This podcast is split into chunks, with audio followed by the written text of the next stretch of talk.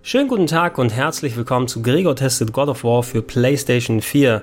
Ich wollte euch eigentlich nur ein kurzes ähm, ja, Vorschau-Video, vielleicht ein Gregors Gaming Gyros bieten, nachdem ich das Game seit Freitag habe und da kurz reingezockt hatte. Aber Pustekuchen, ich habe das ganze Wochenende quasi jeden freien Moment damit verbracht, God of War zu spielen und gerade ist tatsächlich der Abspann über dem Bildschirm geflimmert. Ich habe die Story durchgespielt und fühle mich ähm, dementsprechend in der Lage, euch ein ausgewachsenes Review zu bieten. Äh, zwei Sachen, ähm, ich will es versuchen, zumindest mich einigermaßen kurz zu fassen, da ihr die Zeit selbst zum God of War spielen braucht und äh, zweitens, äh, da das Spiel gerade erst frisch draußen ist, möchte ich versuchen, auf Story-Spoiler zu verzichten. Also also keine Angst, ich werde hier keine konkreten Geheimnisse verraten. Ich mochte God of War immer ganz gerne, es war aber nie meine absolute Lieblingsserie. Ähm, ich kann mich noch gut daran erinnern, wie mein griechischer Kumpel und ich es damals auf der PS2 gezockt haben, das erste, als es rausgekommen ist, Mitte der 2000er. Und wir waren echt erstaunt, äh, ob der Grafik des Spektakels, ähm, der Action, die abgegangen ist, äh, dem krassen Gewaltgrad, der dargestellt wurde, der melodramatischen Geschichte.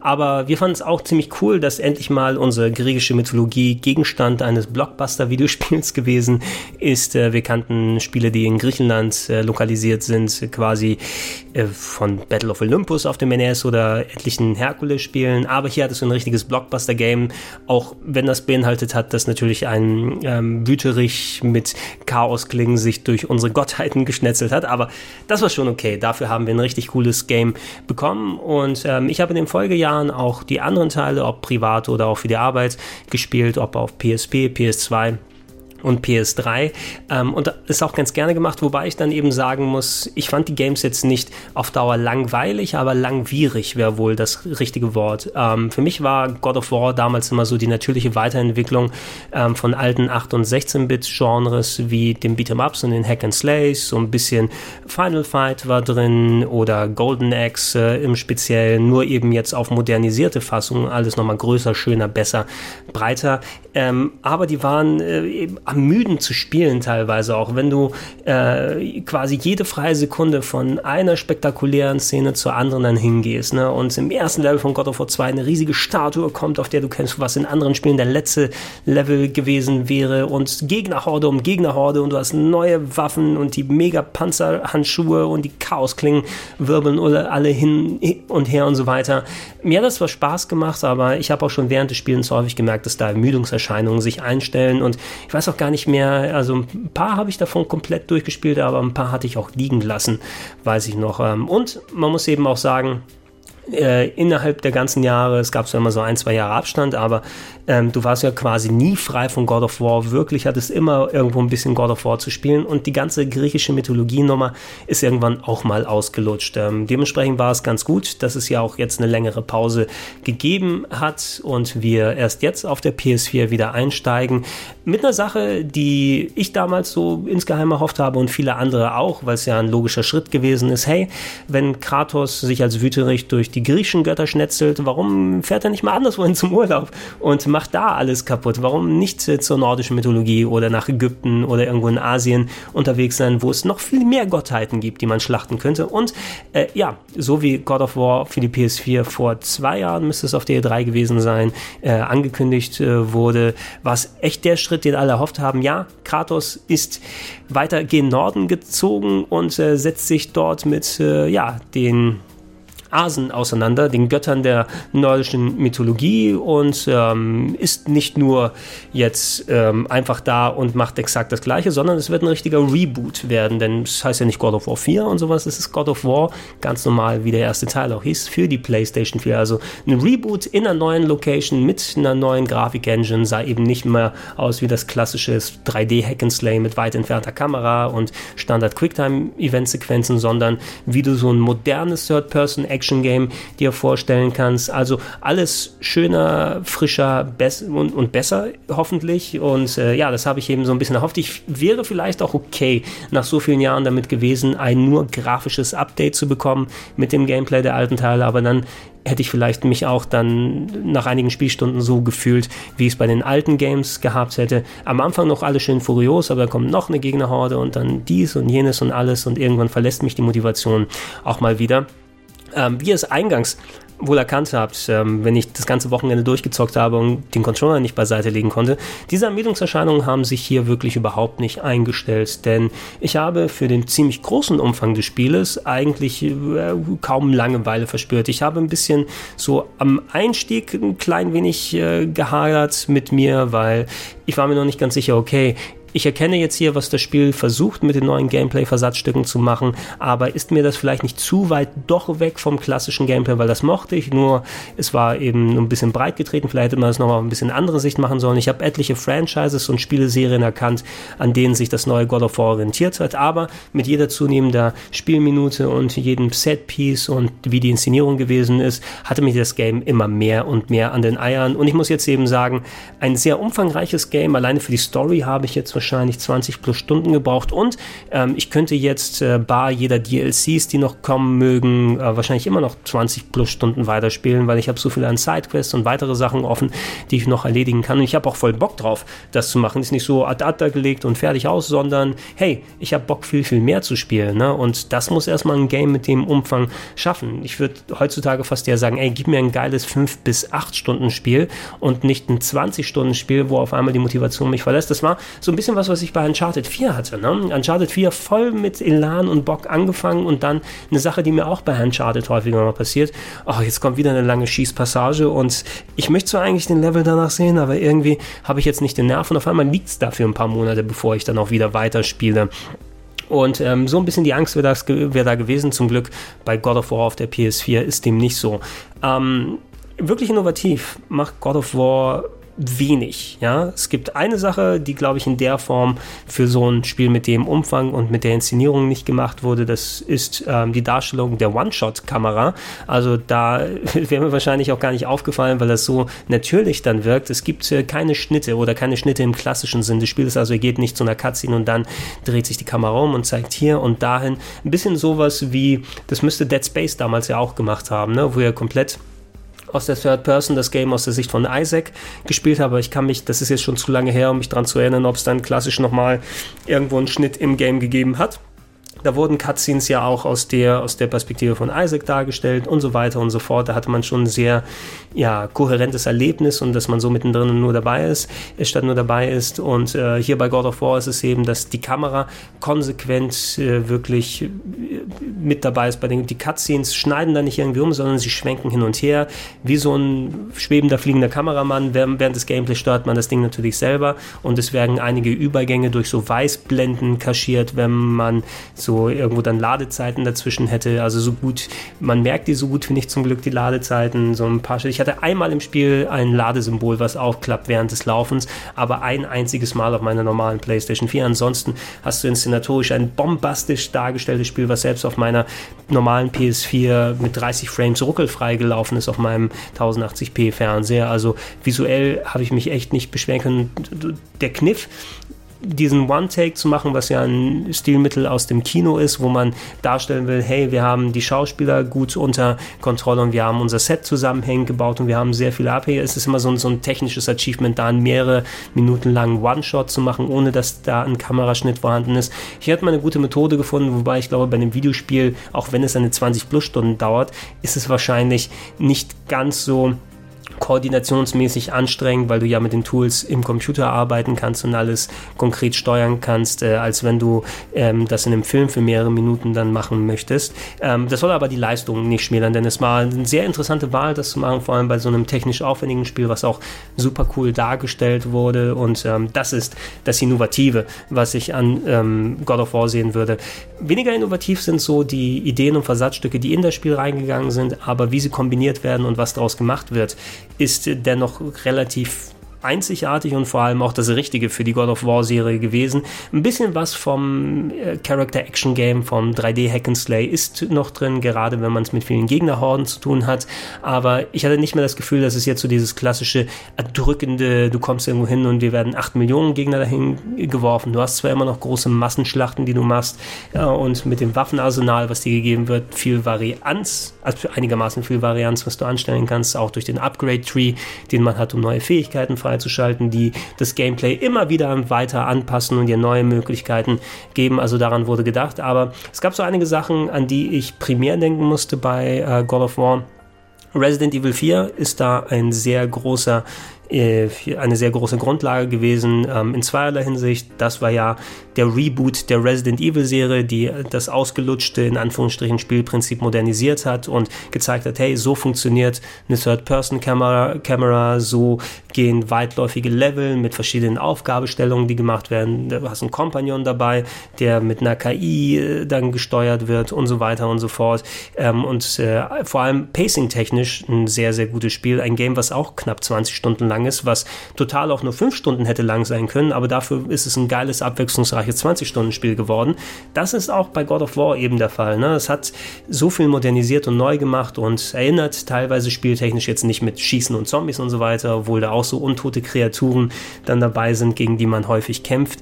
Ähm, aber alleine so vom, vom Pacing, von der Abwechslung her, von der Dynamik, wie die Kamera funktioniert und so weiter und so fort, ist da viel Resident Evil 4 mit drin und ähm, da kann man sagen, also die richtigen Sachen davon abgeschaut. Natürlich auch viel von den Naughty Dog Sachen, ob es jetzt Uncharted ist oder Last of Us. Last of Us in konkret in der Hinsicht, dass man es mit einem ähm, Eltern-Kind-Gespann zu tun hat, in Anführungsstrichen.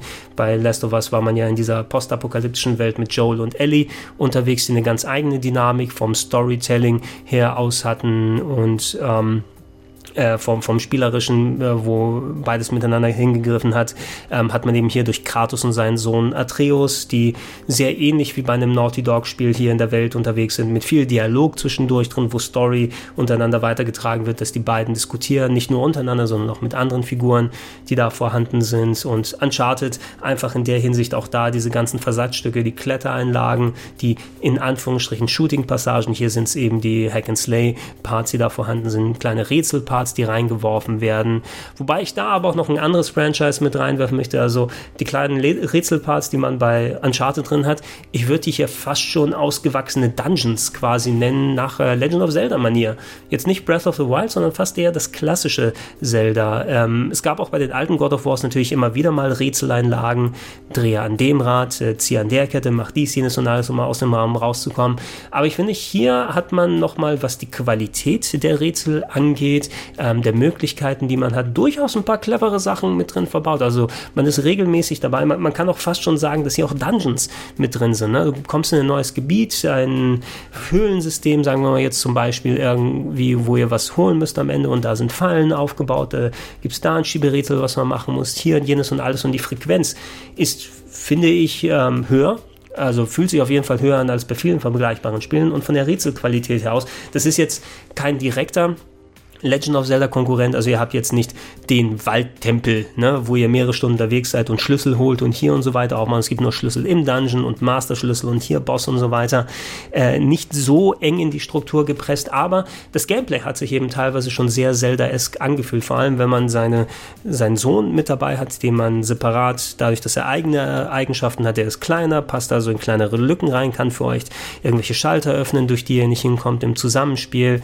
Man selbst mit seinen Waffen hat ähm, nicht, kann nicht nur zum, zum Kampf benutzen, sondern als Beispiel die Axt, die, äh, die, die die Hauptwaffe von Kratos jetzt momentan ist, ist so eine magische Axt, die er nicht nur schwingen kann im Kampf, sondern er kann sie auch werfen und dann magisch wieder zurückkommen lassen in seine Hand und mit der kann man zum Beispiel auch Schalter äh, feststecken, um dann äh, irgendwelche ausgerollten Brücken dann in ihrer Position verharren zu lassen. Da kommt viel zueinander, so kleine Suchspiele sind drin, um Schatztruhen zu öffnen, die Spezial-Items bieten, die durchaus auch cleverer sind, als man im ersten Moment denkt. Ähm, fand ich sehr cool und vor allem auch ein Aspekt, der das Game ähm, wenn er gefehlt hätte, wenn da nicht diese Rätseldichte und die Qualität bei den Rätseln vorhanden wäre, dann hätte ich echt was vermisst. Also von mir aus gerne in Zukunft so in der Qualität weitermachen und in, in der Abwechslung, was so die, die Rätseldinger angeht. Ähm, dann muss ich kein anderes Franchise äh, oder muss ich God of War in der Hinsicht vor keinem anderen Franchise verstecken.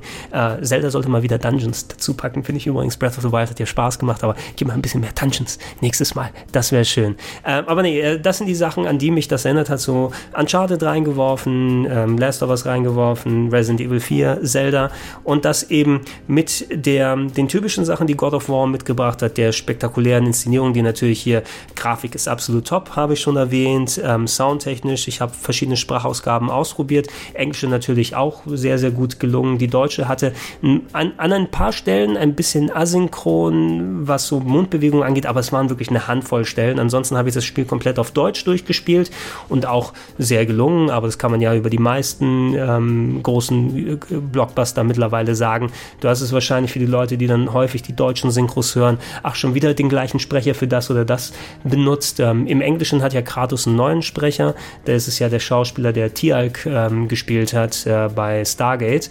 Ähm, der alte Sprecher ist ja jetzt nicht mehr dabei, ähm, aber der bietet echt eine tolle Performance und ich mag den Schauspieler auch recht gerne. Ich weiß jetzt gar nicht, ich müsste mal checken, die deutsche Stimme von Kratos hat sich auch wie die deutsche Stimme von Tialk ein bisschen angehört in meinem Kopf. Einfach vielleicht, weil ich es dann äh, so wusste, dass das der englische Sprecher ist. Vielleicht habe ich es mir auch nur eingebildet, aber ich dachte, oh, vielleicht haben sie auch den deutschen Sprecher nochmal geholt, der so eine tiefe, sonore Stimme und äh, vor allem gealterte, ein bisschen gealterte Stimme bietet, weil Kratos soll hier ja auch um einiges älter sein, mit seinem dicken Rauschebart, mit den grauen Haaren drin, als, als es vorher dargestellt wurde. Also haben sie in der Hinsicht da schon ganz gut gemacht. Ähm, Storytelling ich war mir nicht ganz sicher, wo sie mit dem Charakter Kratos hingehen möchten nach den alten Spielen. Eigentlich hätte es ja mehrere Stellen in der God of War Geschichte gegeben, wo die Geschichte von Kratos zu Ende hätte erzählt sein können. Am Ende von Teil 1 hätte man sagen können, hier ist Schicht im Schacht und auch gut, da wurde eigentlich ein passendes Ende gefunden.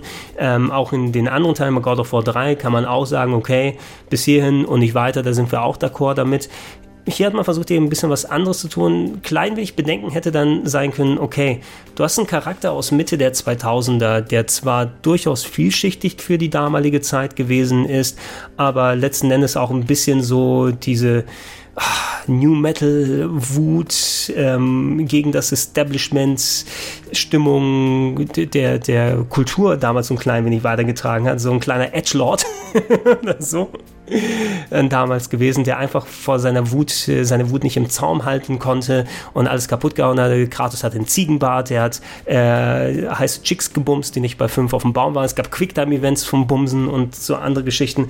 Das war so, so ein bisschen, ja, schon ein bisschen Edgelord, kann man schon sagen. Wobei der doch schon, wie gesagt, vielschichtig dargestellt wurde. Aber so ein Charakter, der so leicht aus der Zeit gefallen ist, wenn man ihn auch so hätte darstellen wollen heute. Ähm, die Jahre, die vergangen sind für den Videospielcharakter Kratos und vor allem die Position, wo er sich jetzt hier befindet, dass er ein alleinerziehender Vater ist, die Mutter des Kindes eben äh, gestorben ist und das ganze Spiel sich darum dreht. Das ist der Auftrag, der einem direkt zum Anfang des Spiels gesagt wird. Wir müssen die Asche der Mutter auf den höchsten Berg bringen und ausstreuen. Dabei werde ich storytechnisch auch belassen und keine Spoiler für euch bieten. Wie gesagt, ist, äh, es muss ein anderer Kratos sein, weil er muss ja erstmal in diese Situation gekommen sein, dass er überhaupt sich jetzt hier da befindet mit wieder neuer Familie, vor allem von dem, was wir wissen, was mit seiner alten Familie passiert ist. Ähm, also wie, wie verhält sich der Kratos und wie ist dir das Verhältnis mit dem Sohn da?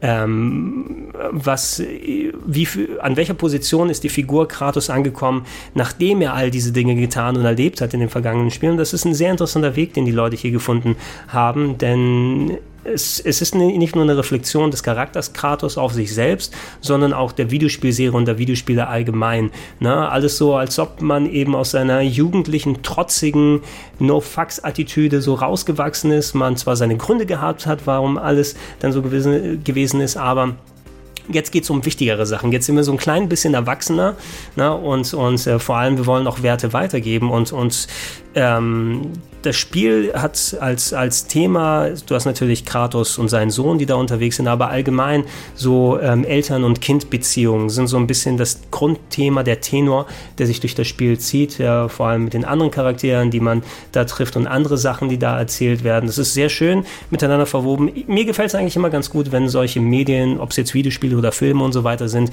wenn die so, so eine Grundthematik haben und daraus sich aus dem Kern dieser Story der Rest und die Beziehungen dann entspinnen. Das schaffen die Yakuza-Spiele immer ganz gut, weil da kannst du echt sagen, okay, In diesem Spiel geht es um die Beziehung zwischen Bruder und Schwester oder äh, um das, äh, in dem Spiel geht es um Nachfolger oder sowas, ne? oder Nachfahren.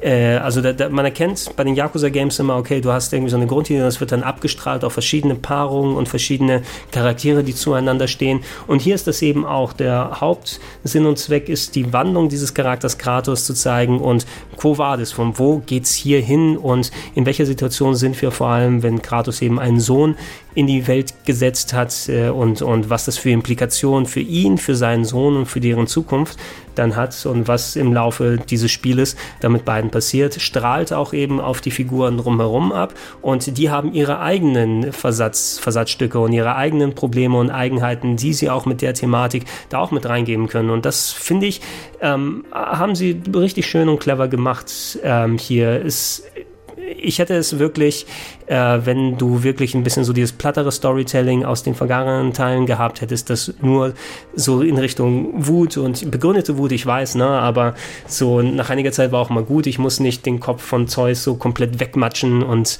dann lasse ich den Controller liegen und alles, sondern da, da kann man auch noch anders darauf reflektiert zurückgucken.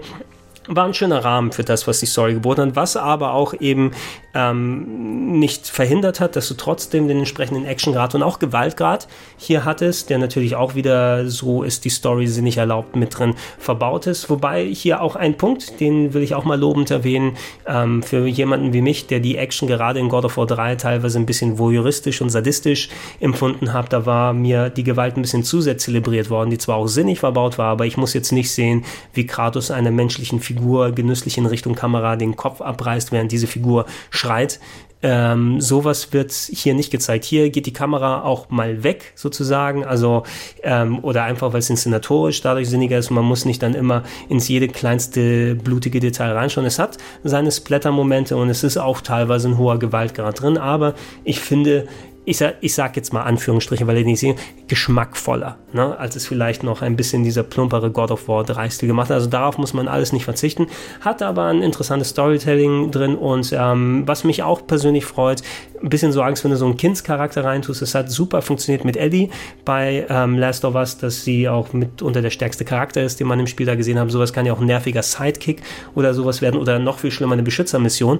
Das ist ja gar nicht gegeben. Beschützermission ist, ihr müsst überhaupt nicht euch in Anführungsstrichen Matthäus kümmern, außer ein paar Mal befreien im Kampf und so weiter. Aber er ist keine Bürde, sondern ist ein sehr großes Asset für euer Spiel und hat eigene Fähigkeiten, die geskillt werden können. Sehr geschickt mit dem Bogen, ähm, hilft euch bei den Rätseln, ist äh, quasi euer Assistent und so weiter. Zusätzlich zur Storytelling-technischen Wandlung, die da gemacht wird. Und ähm, so finde ich, soll es richtig gemacht werden. Ich will nicht auf eine Stufe jetzt, äh, nachdem ich die ganze Geschichte mitbekommen habe, mit, mit Ellie dahinstellen, vor allem, weil ich glaube, dass da für mögliche Sequels, ähm, die es auf jeden Fall geben wird, ne, weil dieses God of War wird nicht nur ein großer Erfolg werden, verkaufstechnisch und spielerisch und so weiter, sondern öffnet Tür und Tor, da weitere Spiele in dem Setting mit den Charakteren und so weiter zu machen, ähm, ist so ein Kennenlernen mit dem Charakter Atreus und äh, das wird sich in den nächsten Spielen noch weiter arbeiten. Ich äh, habe ihn gemocht. Ich mochte den, den, äh, den Jungen und ähm, ich will auch auf jeden Fall sehen, wo es äh, weiter hingeht mit den kommenden Spielen, weil da auch ein paar interessante Sachen aufgeworfen wurden in der Beziehung zwischen Kratos und seinem Sohn, aber auch in der Beziehung zwischen der Welt und Kratos und der Welt Welt und Atreus, die da unterwegs ist mit den Charakteren und alles drum und dran. Und äh, da bin ich sehr gespannt zu sehen, wo es hingeht. Ähm, sie haben es gut hinbekommen, da einen guten Kindercharakter zu schreiben, der vor allem auch ähm, sehr schön für das, was sie mit der Figur Kratos erzählen wollen, als, als Reflexionsfläche dann funktioniert. Ne? Weil so dann viel, viel, was Kratos belangt und angeht, das belangt und geht auch äh, seinen Sohnemann an und das hat alles so ein Zwischenspiel. Also da müsst ihr euch echt keine Sorgen machen. Das funktioniert dann richtig gut kampftechnisch. Ähm, es ist also Hack and Slay ist noch drin, aber dadurch durch die Third-Person-Perspektive ist das alles natürlich spielerisch, fühlt sich ein klein wenig anders an. So klassisch aus der Perspektive würde man fast sagen, da müssen wir eine Pistole haben und schießen oder eine große Kettensäge wie bei Gears of War und dann unterwegs sein. Aber hier ist es eben durch die Axt, dass man die Möglichkeit hat, Nahattacken, Fernattacken zu machen. Man kann die Axt aus der Hand werfen und dann mit den ähm, Händen punchen, wodurch mehr dann ähm, ja Special Moves freigeschaltet werden, so Leisten aufgebaut werden, wo ihr ihr dann äh, One-Hit-Kills machen könnt und dann äh, Abwechslung ist da also viel geboten. Ähm, es gibt Gegner, die mal dann mit äh, Pfeilen äh, geblockt werden müssen oder dass, dass die in der Schockstarre sind, sodass man die erst danach angreifen kann und so weiter und so fort. Es gibt eine ziemlich hohe Abwechslung, was die Gegner angeht und eine ziemlich hohe Abwechslung, was die Moves bei euch angeht. Ähm, vor allem eben auch, weil da viel so an Erfahrungspunkten zu holen ist, die ihr dann in den Skilltree reinpacken könnt, wo dann neue Fähigkeiten mit der Axt da sind und weiteren Waffen, die ihr verwenden könnt, Magien, die ihr dazu packen könnt, Rüstungsteilen und so weiter und so fort. Da ist viel, was angestellt werden kann das fand ich mitunter ein klein wenig überwältigend, muss ich sagen. Vor allem, weil man, ähm, man, man hat nicht nur die Waffen, also die, die, die Hauptwaffe mit der, Angst, mit der Axt, mit der ihr unterwegs seid, die unterschiedlich geskillt werden kann.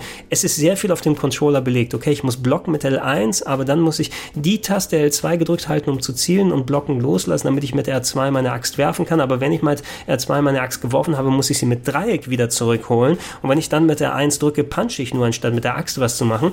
Ähm, es hat etliche Stunden gedauert, bis ich so einigermaßen drauf hatte und dann kommen eben die neuen Moves mit dazu und jetzt muss ich schon wieder umlernen und so weiter.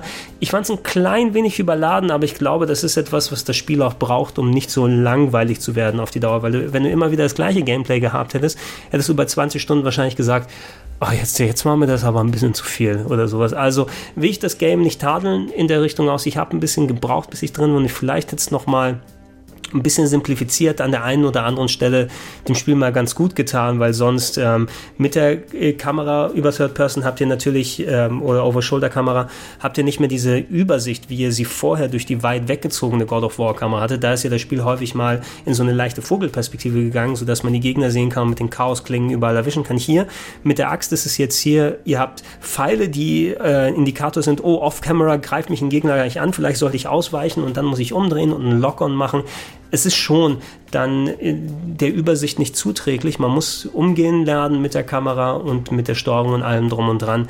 Ähm, und es flutscht nicht mehr so easy raus, wie man es mit den anderen God of Wars hier gehabt hat. Wenn ihr es aber einmal gelernt habt, habt ihr eben ein ziemlich starkes Arsenal, was euch da heransteht. Ähm, ich weiß nicht, ob das äh, vielleicht von Belang ist für, oder nicht von Belang ist für Leute, die dann entsprechend größere Fernseher haben, aber ich habe hier einen 40 Zoll Fernseher, auf dem ich normalerweise spiele, der ist auch vollkommen adäquat groß genug, aber ich weiß nicht, warum das mehrere Spiele jetzt in letzter Zeit auch haben. Die Schrift ist sehr, sehr klein. Ne? Also die Menüschrift und Untertitelschrift und so weiter.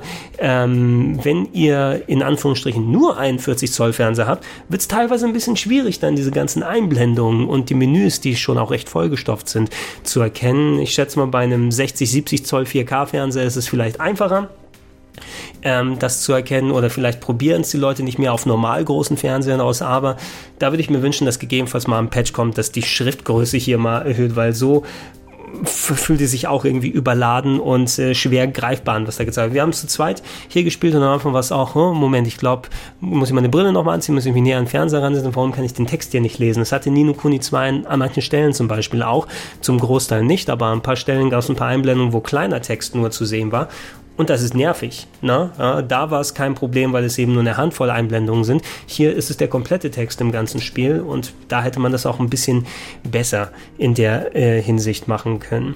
Ähm, ja, die Kämpfe sind wie gesagt eingestreut, also abwechslungsreich. Ihr habt, ihr habt mal die kommt in der Ecke und jetzt muss ich kämpfen, fünf, sechs Gegner besiegen, dann gibt es wieder eine Rätselanlage, dann gibt es vielleicht mal wieder kämpfen oder was anderes und so weiter. Ist von der Abwechslung jetzt hier wirklich ganz gut gelegt, sodass die Ermüdungserscheinungen nicht dann wirklich äh, eintreten. Ähm, was gibt es sonst noch zu erzählen? Das hatten wir grafisch. Ähm, ich habe es auf einer normalen PS4 gespielt. Wie gesagt, mit einem 1080p Fernseher. Es gibt für 4K-Leute noch verschiedene Modi, die ausgewählt werden können. Ein Modus, der wohl ja 4K-Ausgabe hat. Ich bin mir jetzt nicht sicher, ob das Spiel dann auch in 4K rendert äh, oder ob es dieses Checkerboarding-Verfahren benutzt, was dann intern hochskaliert. Das ist wahrscheinlich wichtig nur für unsere absoluten Hardcore-Puristen. Ähm, aber wenn ihr in diesem 4K-Modus spielt, dann habt ihr auch in Richtung 30 Frames. Ähm, bei mir hat das Game auf der normalen PS4 nicht geruckelt. Ne? Also ich kann mich jetzt an keine Stelle erinnern, im normalen Storyablauf, wo das Spiel unter die 30 gegangen ist. Vielleicht ist es irgendwo hier und da mal passiert, aber dann so kurz, dass mir das nicht im Gedächtnis geblieben ist. Ähm, ich habe ein paar Sachen gehört von Leuten, die es in diesem 4K-Modus auf 4K-Fernsehen gespielt hat, dass ab und zu mal eine Handvoll Stocker oder sowas drin war, eine Handvoll Ruckeleien. Ich weiß jetzt nicht, ob es dann nur auch ein subjektives Empfinden ist, dass so eine Handvoll Sachen, die eigentlich dann hinterm Tisch rüberfallen, die nicht so wichtig sind, dass den Leuten das auch aufgefallen ist. Aber mich würde es wundern, wenn daraus ein ruckliges Game, was so maximal die 30 erreicht, in diesem 4K-Modus wird. Also hm, mal gucken. Äh, alternativ gibt es aber auch diesen Performance-Modus. Wenn man eine PS4 Pro hat und das Spiel dann in 1080p ausgibt, dann wird die Framerate äh, äh, unlocked. Das heißt, es gibt keine festen 30 Frames mehr, sondern das Spiel kann so schnell sein, wie es ist. Ähm, ich habe es nicht ausprobiert auf einer PS4 Pro. Ich möchte es mal austesten. Ich muss mal gucken, weil solche Unlocked-Sachen sind zwar ganz nett, da du teilweise auch mal bis zu 60 Frames erreichen kannst, aber ähm, das irritiert mich fast schon mehr, wenn du ein Spiel hast, was mal so in Richtung 30 läuft und dann auf einmal Stellen hast, wo es ein bisschen flüssiger ist und dann wenig. Das sorgt für ein nicht so ganz kohärentes Erlebnis. Da finde ich die festen 30 Frames oder feste 60, wenn es geht, dann doch präferabler. Also ihr könnt es mal austesten, wenn dieser Performance-Modus da ist auf einer PS4 Pro, aber ansonsten dieses Game sieht großartig aus und ist wirklich sehr performant auf einer normalen PS4 ebenfalls. Ähm, was wird es noch, noch zu sagen geben? Ein, ein, Ding, was noch wichtig ist für euch da draußen, das Spiel ist natürlich teuer. Ihr habt gesehen, die normale Version wird jetzt nicht mal nur für 70 Euro verkauft, sondern 74 ähm, kostet die in vielen Läden. Das ist schon eine Stange Geld, sogar wenn ihr die ähm, zusätzlichen Special Editions und so weiter holen wollt. Wobei braucht man heutzutage noch Special Editions? Also ich bin mir nicht mehr sicher, ob das noch unbedingt sein muss. Ähm, ist ein teures Spiel, aber es bietet auch enorm viel Gegenwert. Es ist, glaube ich, inszenatorisch eines der besten Games, die ich je gezockt habe. Inhaltlich super viel Abwechslung, die geboten wird. Ähm, großer Umfang plus extra über die eigentlich Story hinaus, die noch gespielt werden kann. Also da ist jede Menge für euch hier geboten. Aber zum Glück, äh, anders als bei vielen anderen Spielen, fühlt sich eben nicht an. Das wird sich damit erlaubt, indem man einen Nährboden für Lootboxen dann auflässt oder man erkennt schon, wo Teile des Spieles für ein DLC rausgeschnitten wurden, dies, jenes und alles. Das ist überhaupt nicht der Fall hier. Ne? Also ich sehe nichts in dem Spiel, was irgendwie Lootboxen-mäßig funktionieren würde. Ihr habt zwar Loot in dem Spiel in Anführungsstrichen, es gibt diverse Equipment-Sachen, die nochmal mit ähm, Zaubern versehen werden können. Dies ist also, ihr nehmt schon eine große Menge an Upgrade-Items äh, mit auf.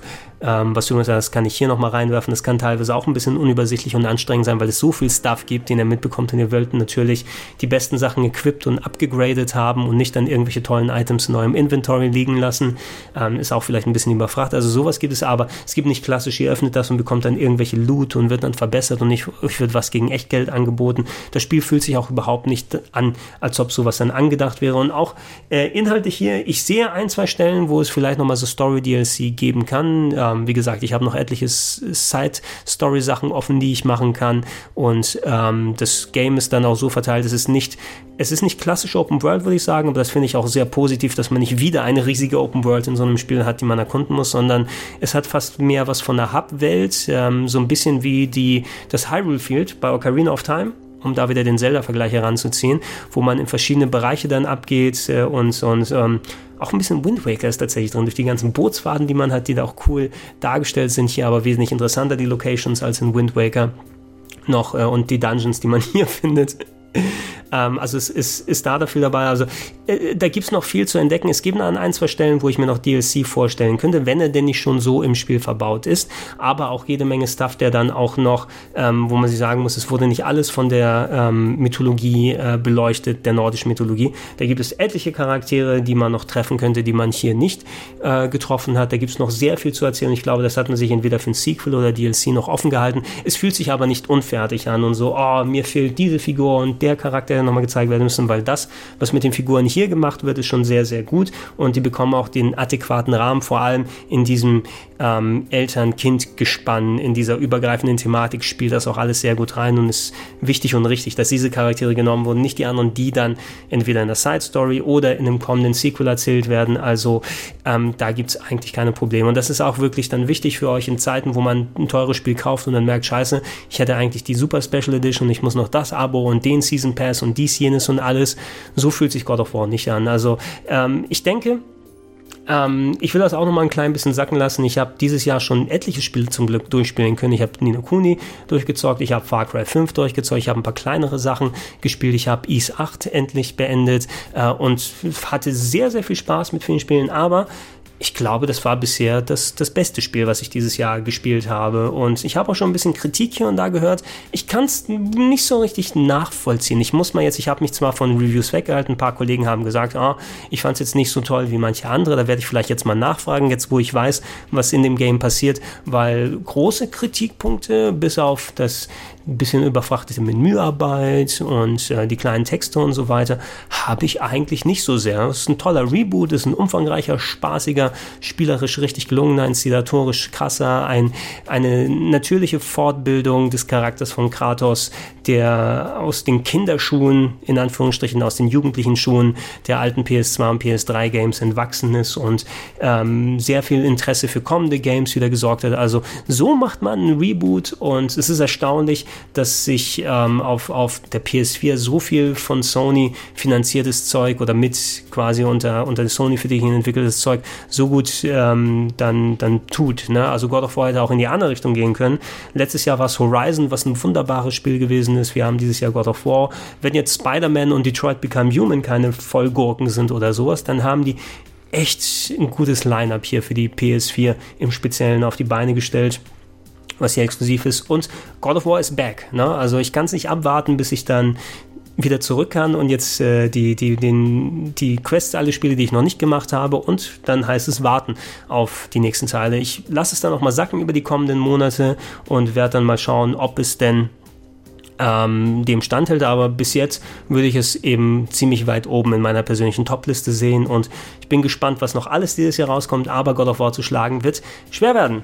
So, ja, kürzer als sonst, will ich trotzdem sagen. ich hoffe, ihr seid adäquat informiert über God of War. Wenn ihr es noch nicht gespielt habt, nehmt euch die Zeit, nehmt euch die PS4, zockt es, leitet euch aus, whatever. Aber videospieltechnisch, finde ich, muss man dieses Game mal erlebt haben. Jeder wird bestimmt seine eigene Nicklichkeit hier und da dran haben. Ähm, aber ich finde, das ist über kurz und lang nur Makulatur für so ein Spiel, das sich einigermaßen viel traut und auch viel, viel damit schafft und einer alten Marke, die eigentlich schon ausgelutscht war, neues Leben gegeben gegeben hat. Und äh, ja, vielleicht kehrt er irgendwann doch mal wieder nach Griechenland zurück. So, der neue Kratos, der jetzt griechischen Götter schlachtet, das könnte auch ganz spaßig sein. Ich bin der Gregor, ich bedanke mich fürs Zuhören, fürs Zuschauen und sag bis dann. Tschüss.